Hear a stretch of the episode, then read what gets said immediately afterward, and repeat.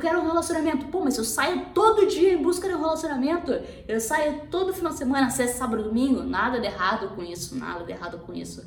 Mas será que talvez você não esteja pecando em alguma coisa nessa parte também? Será que as pessoas te olham, pô, essa pessoa totalmente baladeira, totalmente não sei o que, como que vai ter um relacionamento sério? Ou o contrário, você é totalmente grudenta, você é totalmente pegajosa, aquelas pessoas chatas, eu já digo chata de verdade. O que, que você tá fazendo? Que hora você acordou? O que, que você comeu? O que, que você não sei o que? Você tomou banho, demorou quanto tempo? Você tá falando com não sei o que? Você tá...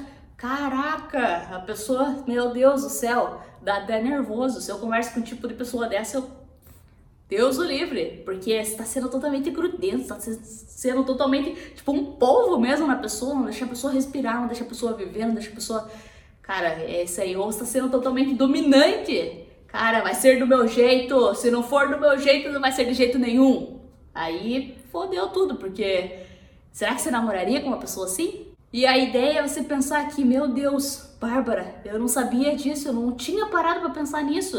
E a ideia é justamente gerar isso em você, você pensar, cara, o que, que eu faria de diferente? O que, que eu posso melhorar? O que, que eu posso fazer de diferente? O que, que eu posso é, me ajustar? Não me ajustar, você tem que ser você mesma, mas tem que ser você mesma de um jeito saudável, um jeito gostoso, um jeito é, que a pessoa ficaria com você, que você mesma ficaria com você. Você tem que ser a sua melhor versão sempre, independente de qualquer coisa.